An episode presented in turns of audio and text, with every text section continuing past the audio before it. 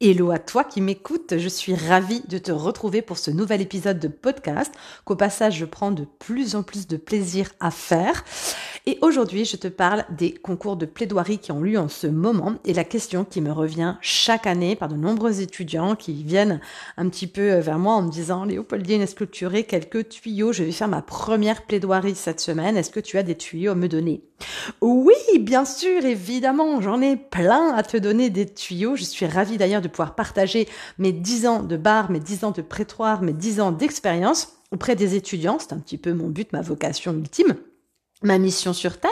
Et donc, je suis ravie de pouvoir vous partager quelques tuyaux. Alors, bien évidemment, je suis une grande pipelette et je pourrais en parler pendant des heures, et ce n'est absolument pas le but de ce podcast. Donc, en réalité, pour être concentré et condensé, je les ai tout simplement répartis en six tips tuyaux que je donne régulièrement aux étudiants parce que ce sont ceux qui me viennent un petit peu euh, de façon pratico-pratique dans l'ordre quand j'ai quelque chose à donner un petit peu dans l'urgence parce qu'on n'a pas non plus quatre heures à passer à, à s'entraîner à faire plein de choses. Donc, voici quels sont les six petits tips que j'ai envie de vous donner pour vous qui avez une première plaidoirie à faire, un premier euh, discours à faire en public, peu importe que ce soit un mariage, un anniversaire ou autre, on a compris, ou même une pièce de théâtre, les règles sont les mêmes partout. Et donc c'est parti tout de suite pour le premier tuyau. Le premier tuyau me vient tout droit de Céline Dion. Oui, elle-même, je, je, on communique beaucoup avec Céline Dion, on adore se donner des petits tuyaux, je l'aide beaucoup, elle m'aide beaucoup. Donc le premier tuyau de Céline Dion qui m'a aidé vraiment mais toute ma vie. C'est simple, toute ma carrière elle m'a suivi et c'est au-delà de la carrière, c'est absolument dans toutes les situations. Ce type c'est juste incroyable c'est à partir du moment où tu commences à prendre la parole, tu es stressé et donc tu as la bouche qui pâte, comme on dit chez nous, tu as la bouche asséchée, en bon français. Et donc, effectivement, ça peut s'entendre dans les premières minutes où tu parles. Et quand on se rend compte qu'on entend qu'on est stressé, ça nous stresse encore plus. C'est le cercle vicieux, toi-même, tu sais. Donc du coup, comment est-ce qu'on fait pour effectivement euh, tout voir, obtenir en fait rapidement de la salive? Eh bien, il suffit tout simplement de se mordiller le bout de la langue. Alors fais-le, tu vas voir, instinctivement, ça apporte de la salive dans la bouche. Donc on le fait ensemble. Ça me fait délirer de savoir que tu es en train de te mordre la langue en même temps que je le fais. Alors attention, il ne s'agit pas de se couper la langue en deux, d'accord? Parce que bon, c'est quand même hein, voilà. Mais effectivement, on peut quand même serrer un peu fort. Surtout plus tu es stressé, j'allais dire, plus tu peux serrer fort. Ça a quand même deux effets qui se coulent. Le premier, ça apporte de la salive, et le deuxième, ça détourne un petit peu l'attention, le focus du stress, parce que du coup, tu te concentres sur la douleur à la langue. Encore une fois, fais gaffe, je t'en supplie, te coupe pas la langue à cause de moi, et ça te permet de te t'ancrer un petit peu dans la réalité et ça permet un petit peu de te fouetter, comme ça, te donner un petit coup de, de fouet. En tout cas, pour la salive, c'est imparable. Tu le fais, ça t'apporte de la salive. Donc, avant de prendre la parole, c'est un petit rituel, un petit tip. Si t'es un peu stressé, tu te détends, te mords discrètement la langue à l'intérieur de tes lèvres sans que ça se voit. Ça t'apporte de la salive et ça te permet d'éviter ce côté pâteux au début du discours où les gens se rendent compte que tu es stressé. Ne me remercie pas. C'est cadeau. C'est de la part de Céline Dion. Bien. Et autre parenthèse, je le fais vraiment tout le temps euh, dans la vie de tous les jours et ça marche vraiment pour tout. Donc c'est top, fais-le, adapte-le, tu vas voir, ça va te changer la vie. Type numéro 2, on a dit qu'on avait la langue, euh, la langue. On a dit qu'on avait la bouche asséchée quand on commençait à prendre la parole devant un gros auditoire ou quand on est effectivement stressé, ce qui est complètement logique. Le deuxième symptôme du stress, ce sont les mains qui tremblent. Ça veut pas dire que c'est toi qui es nul, qui est une merde et qui ne sait pas t'exprimer, qui a peur et qui est faible. Ce sont des symptômes de stress. Donc ça ne veut rien dire de plus. En général, les gens, euh, les étudiants, mais les gens en général, confondent les symptômes et en fait, entre guillemets, euh, un trait de personnalité. D'accord? Donc le fait d'être stressé, ça veut rien dire de plus qu'on est en train de ressentir une émotion qui est du stress. D'ailleurs, à la fin de ce podcast, je te donnerai un petit tips pour changer ce mindset-là. Tu verras que en un changement de vocabulaire, ça change la vie, mais je t'en reparle tout à l'heure. Donc, deuxième symptôme du stress, je te disais, ce sont les mains qui tremblent. Et les mains qui tremblent, c'est tout à fait normal d'avoir les mains qui tremblent quand on commence à prendre la parole. Certains ont même les jambes qui tremblent, on peut avoir le corps qui tremble. C'est complètement normal. C'est un symptôme, ni plus ni moins. Tranquille, ça va bien se passer. En revanche, ce qui peut être déconcertant et déstabilisant, c'est effectivement de se rendre compte que nos mains tremblent et de voir que les gens voient que nos mains tremblent et donc la fameuse euh, boucle infernale et ça nous stresse encore plus. Donc, de même chose. Moi, j'ai toujours les mains qui tremblent quand je prends la parole. Euh, J'expliquais à quelques étudiantes en off, euh, j'ai dégueulé pendant dix ans avant chaque plaidoirie aux assises. Et j'ai été très très rassurée le jour où j'ai entendu euh, Dupont-Moretti dire qu'il avait pendant dix ans vomi également avant euh, chaque plaidoirie aux assises et je me suis sentie moins seule. C'est quelque chose qu'on ne dit pas du tout dans la profession. Euh, moi j'étais voilà systématiquement avant les assises. J'avais d'ailleurs des consoeurs avec qui quand on était en extérieur partageaient les chambres d'hôtel avec moi où on se voyait le matin et qui me disaient, je lui disais pardon excuse-moi je vais vomir mais c'est maintenant tout de suite faut que tu me laisses la salle de bain et j'arrivais et je vomissais je repartais. Je te remercie et elle me disait ah oui donc toi tu dégages. Je dis c'est comme ça systématiquement. J'ai tout toujours cette envie de gerber avant d'aller aux assises. Ce n'est pas que je suis nulle, ce n'est pas que j'ai peur, c'est comme ça, c'est un symptôme, c'est ma façon à moi de faire. J'ai vomi pendant dix ans avant, avant d'aller aux assises. Et ça n'empêchait pas que je pouvais être extraordinairement géniale et brillantissime aux assises, mais il fallait que je gerbe ma petite gerbonnette avant. Bref, je ferme cette parenthèse.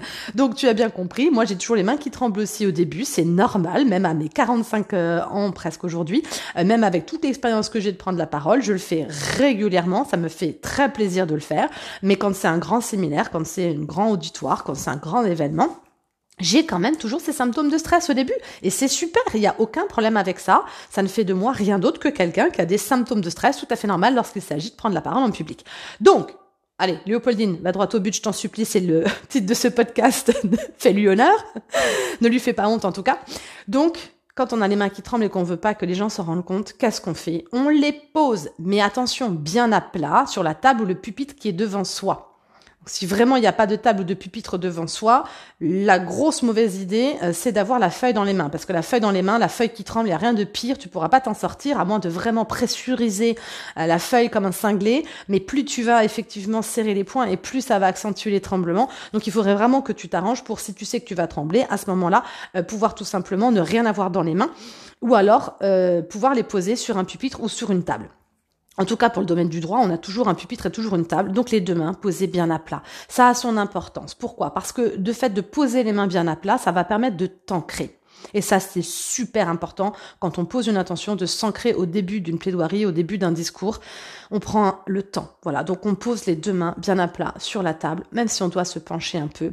On les appuie, on sent. Et il faut que pendant nanosecondes, on se rende compte de la sensation du bois, de, peu importe, de la table dans ses mains, sous ses mains, mais se rendre compte qu'on est en contact. Et de la même façon, les pieds, je dis toujours, posez-les, donc pas de jambes croisées, etc. Les premières minutes, hein, je suis en train de vous parler des premières secondes, des premières minutes de plaidoirie, après vous faites ce que vous voulez bien sûr, mais les deux pieds légèrement écartés, donc euh, largeur des hanches, et pareil, bien posé au sol. Il faut bien se rendre compte que grâce à nos mains et grâce à nos pieds, nous sommes reliés au sol. On est connectés, reliés. Alors à l'univers, si ça te paraît trop perché, t'as compris l'idée en tout cas, c'est de s'ancrer dans l'instant de se poser dans le moment. Ok À partir du moment où on se reconnecte, ça va te permettre tout simplement de te poser et tu vas voir que le tremblement en une minute chrono et même moins, il est parti, on n'en parle plus.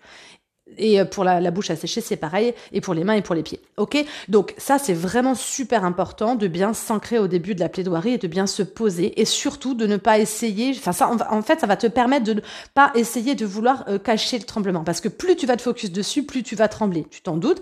Donc en fait, le fait de faire ça, ça permet tout de suite de traiter, j'allais dire, le mal à la racine, et ça permet tout de suite, justement, bah, on parle de racine, de s'ancrer. T'as compris? Tips numéro 3, la langue qui fourche. J'ai beaucoup d'étudiants qui me disent ouais mais avec le stress du coup j'ai des, voilà, soit euh, j'ai la langue qui fourche, j'arrive pas à bien parler, je, je j'arrive pas à bien articuler, ou voilà, je, je, ça s'entend en tout cas que je commence un peu à stresser. Et donc ça, c'est quelque chose qui stresse de se dire je vais fourcher, etc. Donc pareil, petit rituel avant. Encore une fois, tout est une question de préparation, les gars. Quand on le sait, on se prépare et on focus sur des choses. Donc c'est ça en fait qui permet tout simplement de pouvoir ensuite être complètement dans l'instant euh, quand on commence, c'est de préparer tout ça en amont. Donc petit rituel, mais trop trois minutes avant de prendre la parole. C'est pas très compliqué, ça se fait absolument partout et discrètement. Moi, je le fais avant chaque euh, vidéo, tiens, avant ce podcast, avant chaque podcast, podcast, il y a toujours ce petit rituel où effectivement, on fait sa petite gymnastique d'ouverture de la mâchoire, de l'articulation. Et donc, ce sont les méthodes des chanteurs il y en a plein, mais grosso modo, on a compris. Moi, j'échauffe toujours un petit peu la voix. Mame mu, mame mu, mame mu, mame mimo mu. Donc ça, voilà, je le fais trois fois de suite, c'est bon, ça me suffit. Et ensuite, brabre bri bro bru, cracre cri crocru, dradre dri drodru, brabre bri bro bru, cracre cri crocru. T'as compris? Donc tu fais, euh, voilà, ces syllabes-là comme ceci, et ça permet d'ouvrir la mâchoire et d'articuler. Tu peux le faire. C'est pas la peine de le faire dix minutes. Alors, euh, on n'est pas là pour faire un grand séminaire de 5 jours, ni pour faire des vidéos de 4 heures, ni pour faire des discours et des plaidoiries de 4 heures non plus. On est là pour des petites plaidoiries ou autres. Donc le but du jeu, tu le fais trois fois de suite, mais tu peux le faire juste avant de monter sur scène. C'est pas un souci. Au passage, ça faisait pas partie des tips, mais je suis en train d'y penser. Juste avant d'y aller aussi, la position de Superman. Ça, c'est quelque chose qui peut t'aider dans toutes les situations de ta vie. Ah, c'est super important. Et là, je suis en train de la faire au moment où je te parle, la folle, la cinglée. Mais tu vas le faire avec moi dans deux secondes, je te, rassure, donc on sera, on aura l'air toutes les deux de cinglés et de folles, ou de fous si tu es un homme et que tu m'écoutes. Mais grosso modo, la position de Superman, c'est quoi? Si tu la connais pas, je te la donne, c'est cadeau. Euh, c'est tout simplement la position qui va te permettre, bah, la position de super-héros, de changer de mindset en un claquement de doigts et de prendre le dessus au niveau mental sur la situation qui va euh, se dérouler. Donc, toujours pieds légèrement écartés, largeur des hanches, on se redresse, on redresse le torse, on se tient droit, la base, euh, j'allais dire, de la stabilité au niveau de la cambrure, à toi de la trouver, mais euh, ça, ça c'est tout à chacun. Mais il faut être droit et pas cambré ni en avant ni en arrière. J'espère que tu sais te tenir droit. Les épaules bien redressées. On lève la tête, les deux mains sur les hanches, comme Superman. On regarde bien au loin, on inspire, on expire, et ça, tu peux l'obtenir pendant 30 secondes, une minute si tu veux, tu te tiens comme ça. Entre parenthèses, quand ça va mal dans ta vie, prends cette pause, j'ai encore pris ce matin, prends cette pause pendant une minute. Ça va te permettre de te prendre de la hauteur et de, tu vois, sur tes problèmes et puis de, pouvoir attaquer dans un bon état d'esprit. Donc ça, tu peux très bien le faire 30 euh, secondes avant de monter sur scène ou de prendre la parole, t'es dans les coulisses, t'es à côté, t'es machin, euh, c'est rien de mettre les mains sur les hanches, de se redresser et tout, tu le fais chez toi avant de partir, t'as compris. Ok? Donc, j'en étais à mon petit rituel du crac recri crocru. Ça, c'est pareil. Tu le fais avant d'y aller ou tu peux même le faire juste avant de prendre la parole. Ça permet d'articuler la mâchoire. Et tu sais que le fait de le faire, ça va te permettre, un, d'échauffer ta voix. Deux, d'ouvrir ta mâchoire. Et donc, il n'y a plus aucune raison, puisque tu as pris ce rythme de faire crac, recri, cru, quand tu le fais de façon très accentuée, tu t'en doutes, eh bien, c'est cette gymnastique-là que tu as au niveau de la bouche que tu vas reproduire quand tu parles. Donc, il n'y a plus aucune raison que la langue fourche parce que tu as fait ton exercice gymnastique juste avant. Ok? Entre parenthèses, psychologiquement, c'est important aussi de t'ancrer en te disant j'ai fait ça, donc il m'arrivera rien. C'est hyper important au passage. D'accord? Donc cette petite gymnastique-là, tu l'as fait. Et puis si tu sais que tu parles trop vite, ben, tu l'écris sur ta feuille. Moi, tu t'en doutes, si tu me connais un petit peu et que tu écoutes ces podcasts, tu vois que je parle déjà très vite. Euh, si tu as eu l'occasion de suivre une de mes séances, tu sais que je parle encore plus vite. Mais c'est vrai que pendant les plaidoiries, par exemple, sur mes notes de plaidoirie, moi, ce que j'écrivais essentiellement partout sur ma feuille, droite, gauche, en haut, en bas, au milieu, derrière, c'était parle moins vite. Parle moins vite parle moins vite. Parce que je sais qu'à un moment donné, je vais prendre le mouvement. Au début, je vais parler lentement, puis je vais m'énerver pendant que je vais plaider, et à un moment donné, voilà. Donc je vais parler trop vite, donc je sais, je me mets des petits warnings. Si toi tu sais que c'est telle chose, eh bien tu te l'écris sur des notes dans la marge, au crayon de papier où tu veux, mais tu t'écris parle moins vite, ou articule, ou prends un temps, ou souffle, ou fais une pause. T'as compris l'idée? Bien, donc ça c'était le type numéro 3 sur la petite gymnastique, le petit rituel avant euh, de prendre la parole à avoir et qui va te permettre d'ouvrir ta mâchoire. Cinquième type, et ça c'est un des plus importants, avec le dernier, ça va être de regarder autant que faire se peut, autant de fois que tu pourras, le public, le jury, dans les yeux. Il faut que tu comprennes que c'est vraiment fondamental. Alors attention, ça a l'air d'être simple comme ça. Oui, oui, on regarde. C'est pas si simple que ça et je te garantis que si tu as déjà pris la parole en public et que tu t'es baladé comme ça en regardant la foule et que tout d'un coup tu vois et que tu tu vois, tu croises le regard de quelqu'un qui te prend comme ça, tu vois, que tu vois et que tu comprends qu'il te regarde et que tu regardes dans les yeux aussi, je peux te garantir, tu le sais si ça t'est déjà arrivé, tu perds vite le fil de ce que tu es en train de dire, ça te déconcentre, ça te déstabilise. Donc, attention, c'est beaucoup plus simple que ça n'en a l'air, mais en tout cas, au début, ce que tu peux faire, c'est, voilà, ton regard peut tout à fait euh, passer au-dessus, j'allais dire, de la foule, regarder les gens sans pour autant croiser et vouloir vraiment croiser leur âme, tu vois, et lire leur âme dans leurs yeux. Mais en tout cas, ce qui est vraiment super important, c'est de regarder le public. Ok? Pourquoi? Si tu veux toucher les gens, il faut que tu leur parles. Tu ne toucheras jamais personne en lisant, en t'écoutant lire une feuille de papier. D'accord? Donc si tu lis ta plaidoirie, si tu t'écoutes plaider, que tu t'écoutes, on est toujours dans le jeu, tu vois, je fais des effets de manche, je suis jolie, je suis intelligente, oh qu'est-ce que je suis, je parle bien, oh qu'est-ce que je suis bon orateur, bonne oratrice, etc. Moi, moi, moi, moi, je, moi, je, moi, je. Tu n'es pas du tout dans l'exercice. L'exercice, il est là pour se faire entendre. L'exercice, il est là pour s'adresser aux gens. L'exercice, il est là pour toucher les gens. Donc si tu ne t'adresses pas à eux ils ne t'écouteront pas, ils ne seront pas touchés. Donc la différence entre quelqu'un qui touche les gens et quelqu'un qui s'écoute parler, c'est celui qui regarde vraiment les gens dans les yeux. Donc ça, c'est vraiment hyper important que tu arrives à te détacher de tes notes de plaidoirie. C'est pour ça que, c'est ce que j'explique tout le temps, des notes de plaidoirie, c'est comme son nom l'indique, des notes. Hein, ça doit être un support. Ça ne doit pas être un texte que l'on lit. Ok? De la même façon que ça peut pas être un texte appris par cœur non plus, parce qu'à ce moment-là, tu récites. Bon, après, à toi de voir. Mais moi, ce que je conseille toujours, c'est de t'entraîner le plus possible avant soit en te filmant, c'est hyper important de voir comment on est, tu vas pouvoir aussi euh, te rendre compte de tous tes tocs tics de plaidoirie quand tu parles avec les mains, etc. et tu calmer un petit peu là-dessus, par exemple. Bon, à voir, hein, au début, t'en fous pas trop sur le sur le coin, j'allais dire, parce qu'au niveau de la pression, bonjour.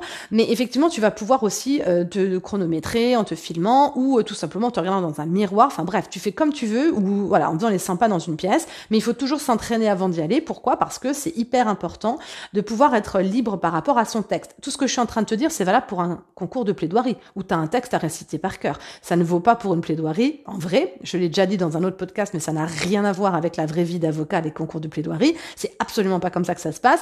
Et n'importe qui, euh, de compétent, n'importe quel avocat au monde compétent, sait qu'on n'écrit pas de plaidoirie, c'est de façon impossible parce que le jour de, l'audience, euh, ce n'est que rebondissement et il faut en permanence, si tu veux rebondir sur ce qui se passe, il est impossible de prévoir quelque chose, il est impossible de s'en tenir à ce qui est écrit. Donc on a un fil rouge on sait dans quel ordre on veut, on sait ce qu'on veut dire, on sait qu'on a tel point, tel point, tel point et tel point à aborder.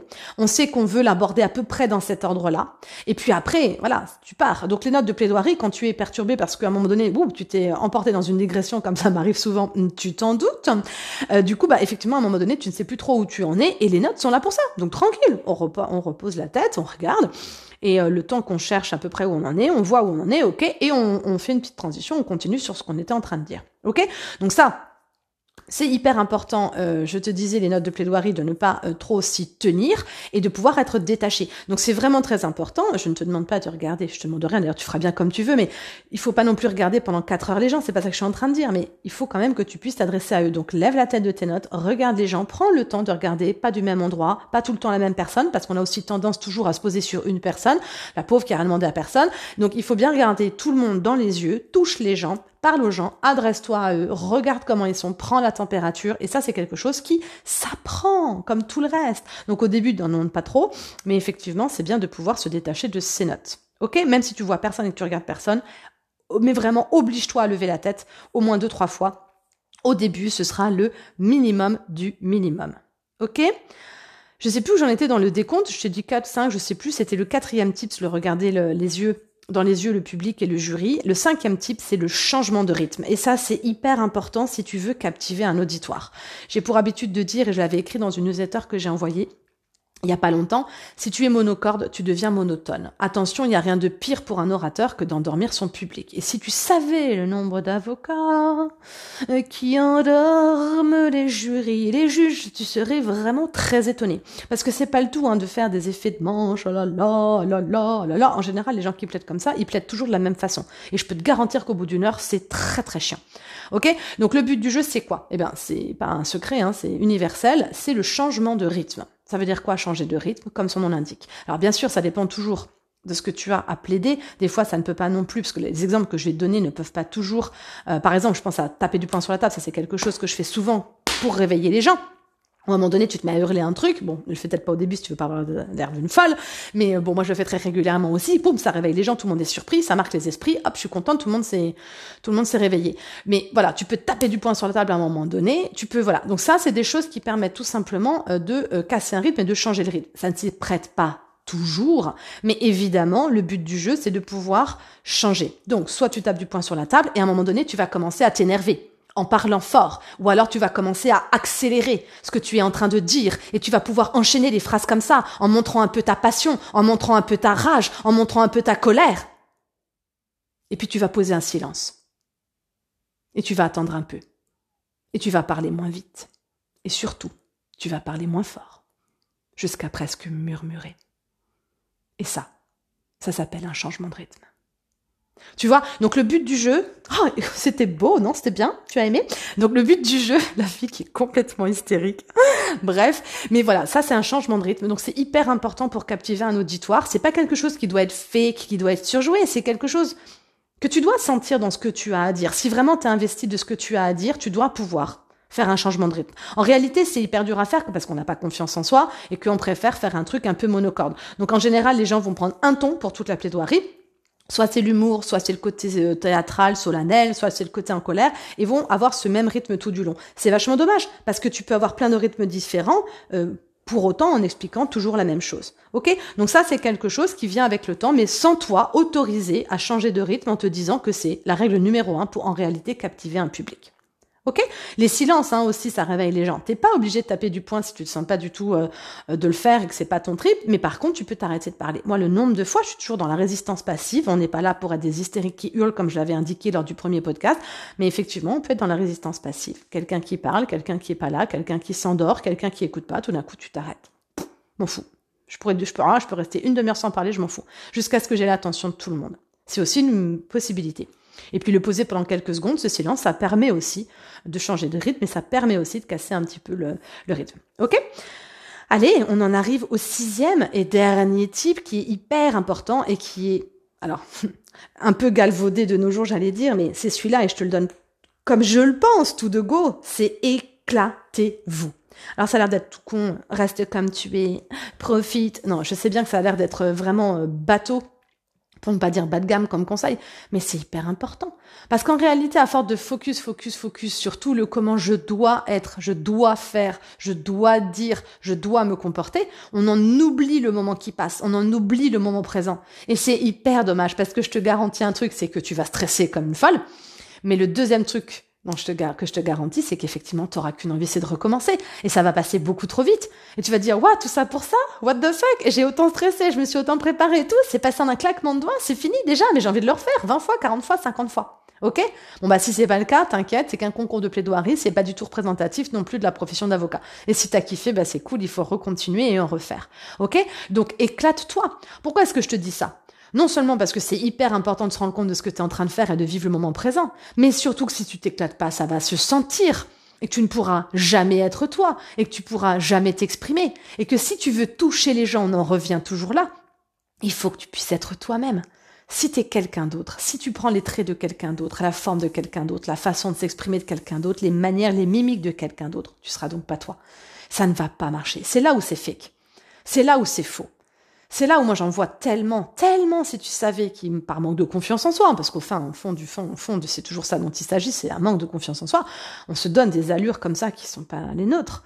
C'est tellement fake, ça passe tellement mal. Et c'est là où ne t'étonne pas de ne pas toucher les gens. Ok? Donc c'est hyper important de toujours te sentir investi, mais surtout de toujours être fidèle à toi-même. Et pour ça, faut s'éclater. Et si tu t'éclates quand tu fais ton discours, ton concours de plaidoirie, ta plaidoirie, peu importe, c'est hyper important et c'est là où tu vas être toi, c'est là où tu vas être vrai, c'est là où tu vas toucher les gens. Ok? Donc surtout pense-y. Prochaine fois que tu as à parler, surtout éclate-toi parce que si tu t'éclates pas, ça sert à rien de le faire. Je terminerai ce podcast par un petit changement de mindset dont je t'ai parlé au début. Tu as vu, je m'en souviens, je ne suis pas folle, vous savez. Et pour un petit changement de paradigme et pour un changement euh, rapide de mindset, tu vas juste remplacer un mot, je suis stressé, par un autre mot, je suis excité. Et tu vas voir que ça va tout changer. Je te parlais des symptômes du stress. Je te parlais le fait que les gens confondent le symptôme du stress avec un état, un trait de personnalité qui est je suis timide, je suis ceci, je suis cela parce que je stresse. Non, pas du tout. Mais par contre, psychologiquement, tu vas remplacer le mot stressé par excité. Oh putain, putain, putain, je suis, je suis. Je suis pas stressée. C'est oh putain, putain, je suis excitée là. Je suis excitée par y aller. Oh mon dieu, quelle expérience de dingue ça va être. Oh là là là là, je suis excitée. Je te garantis que si tu te répètes ça en permanence, tu vas envoyer des, messages à ton cerveau bien différents de oh putain, je suis stressée. Oh, je suis stressée, je suis stressée, je suis stressée, je suis. Je te jure que ça va changer la donne. Donc écris-le, mets-le quelque part dans ta tête. Tu n'es pas stressé. Tu es excité. Parce que ce qui va se passer, c'est cool. Ok?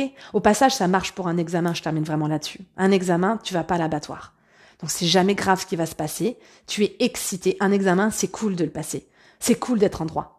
C'est cool d'avoir la chance d'être en France et de passer des examens et de faire des études de droit. C'est cool de s'évaluer. C'est cool de passer des diplômes.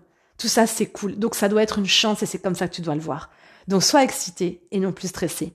Je te dis à bientôt pour de nouvelles aventures. Bye.